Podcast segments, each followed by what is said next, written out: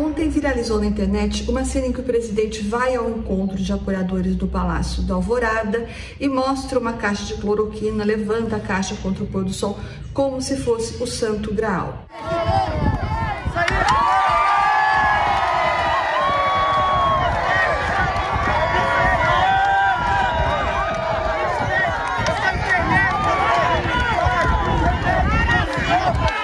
Um gesto bizarro que não tem outro objetivo a não ser provar que ele estava certo e os seus inimigos estavam errados. O presidente que sempre defendeu o uso da cloroquina contra a Covid-19 foi infectado, tomou remédio e está bem.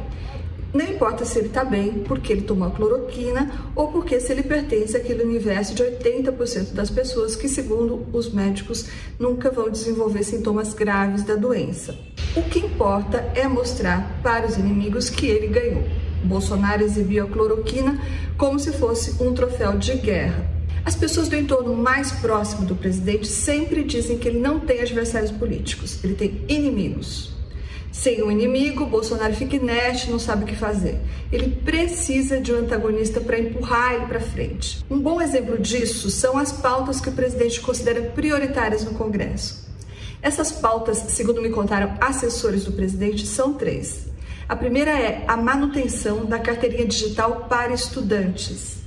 A segunda é a dispensa da publicação de balanços de empresas nos jornais impressos e a terceira é a votação da MP do futebol.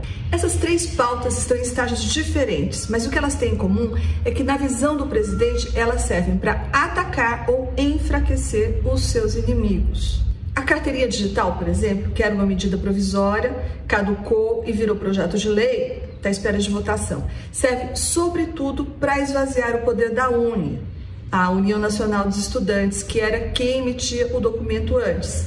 A UNE é para o Bolsonaro uma adversária, uma inimiga. A segunda pauta é a dispensa da publicação de balanços pelas empresas nos jornais, que também era uma medida provisória e também caducou no ano passado, mas que o presidente prometeu reapresentar neste ano. Então, essa serve para tirar a receita dos jornais, ou seja, mira a saúde financeira da imprensa, outro inimigo do presidente. Por último, na escala de prioridades do presidente, vem a MP do futebol, que entrou em vigor neste mês, mas que precisa ser apreciada pelo Congresso para não perder a validade, como aconteceu com as outras. Ela é vista pelo presidente como uma munição contra a Globo, a emissora de TV contra a qual ele está em guerra declarada. Sem entrar no mérito dessas medidas, o que importa para o Bolsonaro, e é isso o que dizem os seus assessores, é o efeito dessas medidas sobre os inimigos dele. O confronto é a natureza e o combustível do presidente Bolsonaro. Isso poderia ser alguma coisa boa, uma energia ainda que bélica, agressiva, mas que impulsionasse o governo do Bolsonaro e o Brasil para frente.